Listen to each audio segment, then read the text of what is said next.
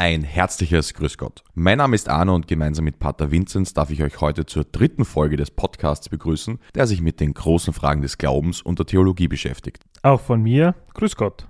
Vinzenz, lass uns doch vielleicht mit einem kurzen Rückblick auf die letzte Woche starten. Wir haben uns letzte Woche mit den tausend Jahren vor der Geburt Jesu beschäftigt, mit dem Nordreich, mit dem Südreich, mit den beiden Tempeln, die für Gott gebaut worden sind, mit dem babylonischen Exil und dem Schöpfungsbericht. Und womit wollen wir uns heute beschäftigen? Heute wollen wir uns mit dem jüdischen Leben beschäftigen und uns dort auf die Suche nach Gott begeben.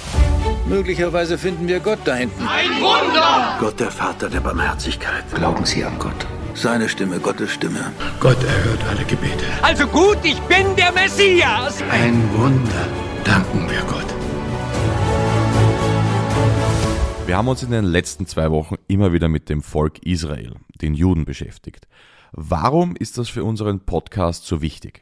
Ich würde grundsätzlich einmal sagen, es ist wichtig, weil Jesus Zeit seines Lebens Jude war und auch als frommer Jude gelebt hat. Was heißt als frommer Jude gelebt? Im Leben Jesu können wir viele jüdische Traditionen ablesen. Es beginnt schon damit, dass Josef und Maria ihn 40 Tage nach seiner Geburt in den Tempel nach Jerusalem bringen und wie es bei männlichen erstgeborenen Juden üblich ist, dort ein Opfer darbringen. Wir kennen dann die Geschichten des zwölfjährigen Jesus, der im Tempel mit den Schriftgelehrten spricht. Da dürfte es sich mit hoher Wahrscheinlichkeit um seine Bar Mitzwa handeln, also jenes jüdische Fest, das aus einem Kind einen religiösen, mündigen Menschen macht. Und was passiert da bei so einer Feier? Ich war da einmal dabei und zwar 2019, als ich im Heiligen Land war. Und im Heiligen Land finden bei der Klagemauer immer donnerstags die Bar Mitzvahs statt und das war eben so ein Tag. Und bei so einer Feier müssen junge Menschen das erste Mal aus der Torah vorlesen. Die Torah, das heilige Buch der Juden, das in Hebräisch geschrieben ist. Das heißt, sie müssen bis zu diesem Tag auch Hebräisch lernen.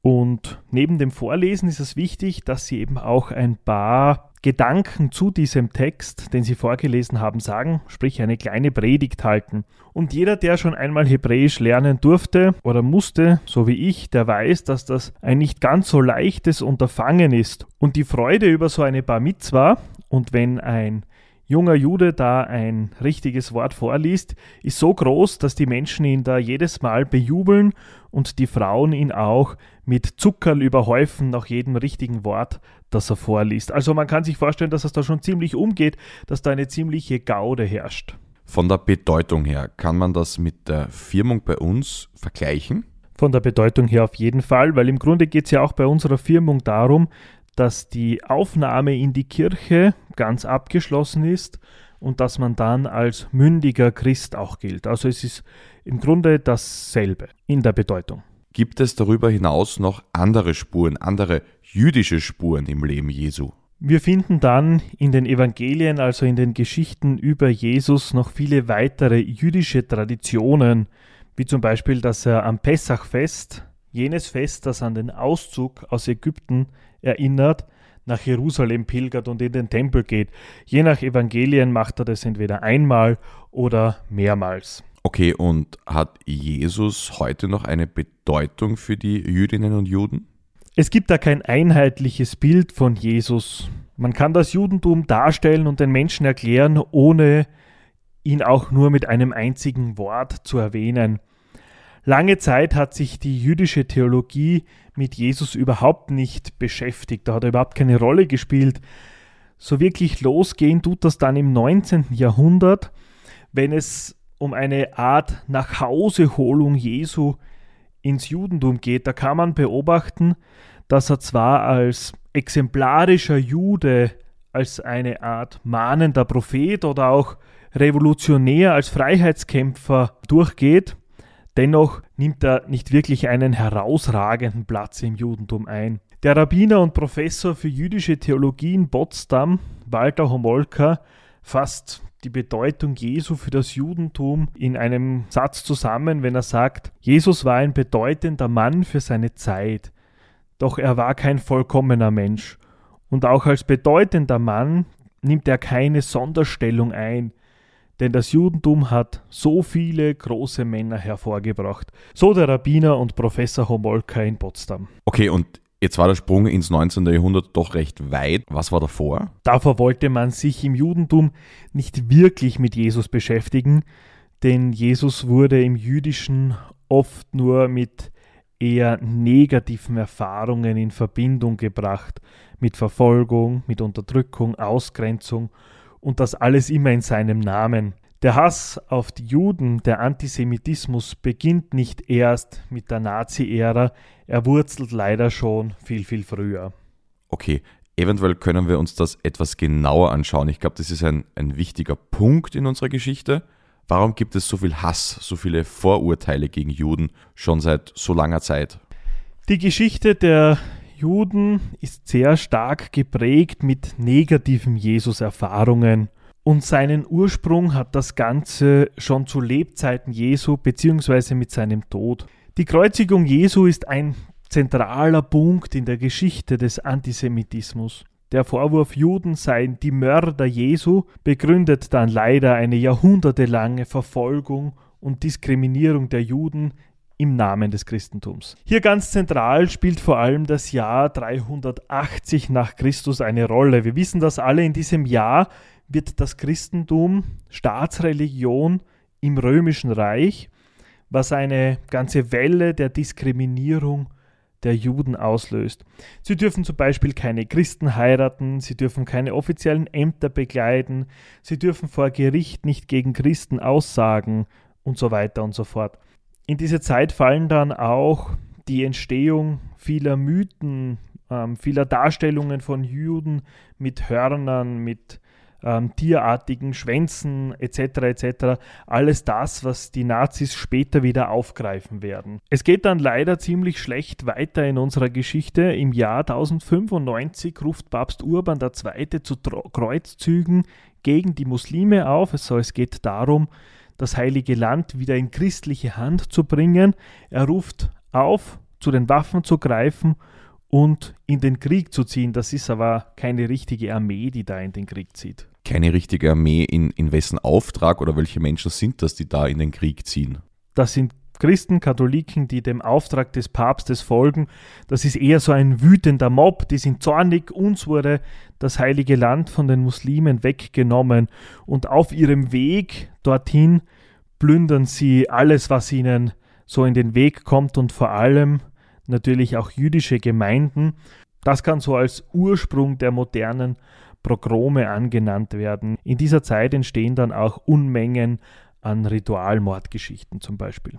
Ritualmordgeschichten, das klingt sehr, sehr abscheulich. Was kann ich mir darunter vorstellen? Darunter können wir uns vorstellen, dass einfach Geschichten erfunden wurden, dass die Juden aller Zeiten immer wieder Kinder geopfert haben, Kinder getötet haben. Es gibt halt die Geschichte, dass Juden das Blut von Kindern zum Brotbacken nutzen, aber es gibt da leider auch in Österreich eine ziemlich tragische Geschichte, an die bis heute immer erinnert wird. Und zwar ist das eine Geschichte aus Tirol von dem sogenannten Anderl von Rinn. Dieser Anderl von Rinn soll eben in diesem Ort in Rinn 1462 von Juden außerhalb des Ortes ermordet worden sein. Um diesen Ort ist dann auch eine Kirche gebaut worden. Dieser Anderl ist sehr, sehr lange auch verehrt worden als Seliger in der Kirche. Mittlerweile hat die Kirche da Gott sei Dank umgedacht, hat das für völlig absurd erklärt, hat auch alles verboten, was an diesen Kult erinnert. Leider gibt es aber immer noch einen privaten Verein, der dieses Andenken an diesen Anderl, den es wohl so nie gegeben hat, weiterträgt. Okay, diese Geschichte zeigt uns, dass diese Ritualmordgeschichten wirklich keinen Platz in unserer Kirche und unserer Gesellschaft haben sollten. Das ist wirklich irre und obskur, was man sich damals ausgedacht hat. Richtig, diese Geschichten hatten nur den Sinn, die Juden schlecht zu machen und den Hass gegen die Juden zu schüren. Wahres ist da sicherlich nicht dran. Jetzt hört das Jahr nicht 1462 auf mit den Geschichten und den Vorurteilen. Ein Vorurteil, das sich über Jahrhunderte, ja, ich will fast sagen, leider bis heute gehalten hat, ist die Geschichte vom geldgierigen Juden. Woher kommt sowas? Das kommt aus dem 12. Jahrhundert Und zwar hat man im 12. Jahrhundert ein Zinsverbot festgelegt. Das hat man biblisch gegründet aus dem Buch Exodus. Du darfst keine Zinsen verlangen. Und von diesem Zinsverbot ausgenommen waren aber die Juden. Die Juden durften keine Berufe ausüben, sie durften kein Land besitzen, sie werden somit in den Geldhandel gedrängt, sie müssen ja auch überleben. Und hier hat der Mythos vom geldgierigen Juden seine Wurzeln. Man hat ihnen später ja auch die Schuld an der Pest gegeben.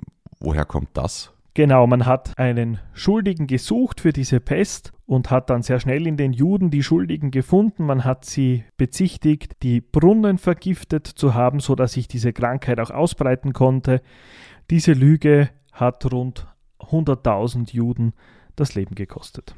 Ein negativer Meilenstein in der Geschichte der Judenverfolgung ist dann das Pamphlet von Martin Luther aus dem Jahr 1545 mit dem Titel Von den Juden und ihren Lügen. Martin Luther, der ist doch bekannt für die Reformation und die 95 Thesen. Warum schreibt der ein Buch von den Juden und ihren Lügen? Was steht da drinnen? Luther fordert in diesem Pamphlet das Verbrennen von Synagogen, er fordert den Verbot des Geldhandels, er fordert die Vertreibung der Juden, also schürt da wirklich einen Hass gegen das jüdische Volk. Dieses Pamphlet stellt so einen Übergang dar vom Antijudaismus, also den Attacken auf einzelne Juden, weil sie das Christentum nicht akzeptieren, hin zu einem wirklichen Antisemitismus, also einen Hass auf die Juden als, wie er das dann nennt, als Rasse, ja, also auf das ganze Kollektiv, alle Juden und nicht mehr nur Einzelne. Okay, und das war 1545. Das markiert dann quasi den Ausgang oder den Beginn des Antisemitismus. Ja, das zieht sich dann weiter bis weit ins 19. Jahrhundert herauf. Es tauchen dann Schriften auf, die belegen sollen, dass Juden sich verschwören, dass sie die Weltherrschaft an sich reißen wollen. Da gibt es ganz unterschiedliche Schriften, die da in der ganzen Welt verteilt werden, die sich dann aber auch alle als Fälschung herausstellen. Eine unserer dunkelsten Stunden, wenn nicht die dunkelste Stunde der Menschheit überhaupt, die Zeit des Naziregimes unter Hitler, da hat der Antisemitismus ja seine widerlichste Form erreicht. Aber wenn wir jetzt in die Geschichte zurückblicken, musste Hitler ja gar nichts mehr neu erfinden von diesem Hass auf die Juden, von diesem Vorurteil. Das war ja quasi schon alles da. Hitler brauchte, wie du sagst, nichts neu zu erfinden. Er musste einfach nur das alte Feindbild der Juden wieder neu publik machen und konnte das so ziemlich leicht für seinen Aufstieg nutzen. Den Menschen ging es damals schlecht, sie hatten kein Geld, sie hatten wenig zu essen. Hitler gibt einfach den Juden die Schuld für die damalige Situation. Das gibt ihm dann auch die Rechtfertigung für die 1935 erlassenen Nürnberger Gesetze, die den Juden die deutsche Staatsbürgerschaft aberkennt. Was dann kommt, kennen wir. Progrome, Konzentrationslager, planmäßige Ausrottung der Juden im gesamten Einflussbereich der Deutschen. Schlussendlich werden rund sechs Millionen Juden auf grausamste Weise ermordet. Ich glaube, das markiert in unserer Geschichte wirklich den Tiefpunkt der Gesellschaft, dass sowas hat passieren können. Jetzt sollten wir aber auch einen Blick ins Heute werfen. Wie ist denn die Situation heute? Heute, und das wissen wir, ist es unsere Aufgabe, dass wir diesen Wahnsinn nicht vergessen dürfen, dass wir immer wieder daran erinnern müssen, was da passiert ist. Leider sehen wir, dass dieses Erinnern unglaublich wichtig ist. Auch heute gibt es immer noch Übergriffe auf jüdische Geistliche, auf die Juden im Generellen. Du sagst richtig, wir sollten das niemals vergessen, auch in Zukunft nicht. Das ist eine Zeit, die sich niemals wiederholen sollte. In unserem Podcast beschäftigen wir uns ja auch mit der Kirche. Die kommt ja nicht so gut weg, wenn ich mir das jetzt anschaue, über was wir gesprochen haben. Wie ist denn heute die Beziehung zwischen der Kirche und dem Judentum?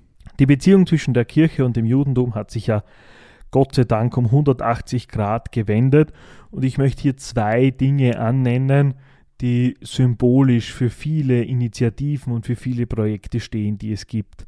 Das erste, was ich annennen möchte, ist die lehramtliche Ebene, also jene Ebene, die sagt, was die Kirche lehrt und was sie glaubt.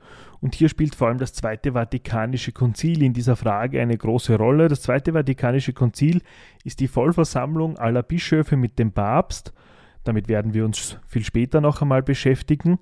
Und diese Versammlung bestätigt eben das Band, das beide Religionen, das Judentum und das Christentum, miteinander verbindet, dass es von Anfang an verbunden war. Und dieses Konzil, diese Versammlung verurteilt alle Gewalt, die es gegen die Juden je gegeben hat und stellt klar, man darf den Juden nicht die Generalschuld am Tod Jesu geben. Das ist unglaublich, was sich hier ändert. Ja. Wir haben gesehen, das meiste, was sich an Judenhass über die Jahrhunderte durchgezogen hat, stammt aus der Argumentation, die Juden sind ja generalschuldig am Tod Jesu. Und hier haben wir im 20. Jahrhundert die klare Aussage, das stimmt so nicht und somit entzieht man jeglichem Judenhass auch die Grundlage. Und das Zweite ist eine symbolische Ebene. Und da müssen wir nicht so weit zurückgehen, und zwar in das Jahr 2000, genauer gesagt am 12. März im Jahr 2000, als Papst Johannes Paul II. ein großes Schuldbekenntnis ablegt für all das, was im Namen der Kirche und im Namen Jesu an Falschem gemacht wurde in den letzten tausend Jahren. Und hier bittet er besonders um Verzeihung, was da die Juden im Laufe der Geschichte zu erleiden hatten. In die Zukunft möchten auch wir jetzt blicken, und zwar auf unsere nächste Folge. Nächste Woche wollen wir uns damit beschäftigen, wie die Bibel eigentlich entstanden ist, was da genau drin steht und was es eigentlich mit dem Evangelium von Maria und Thomas auf sich hat. In diesem Sinne, Grüß, Grüß Gott. Gott.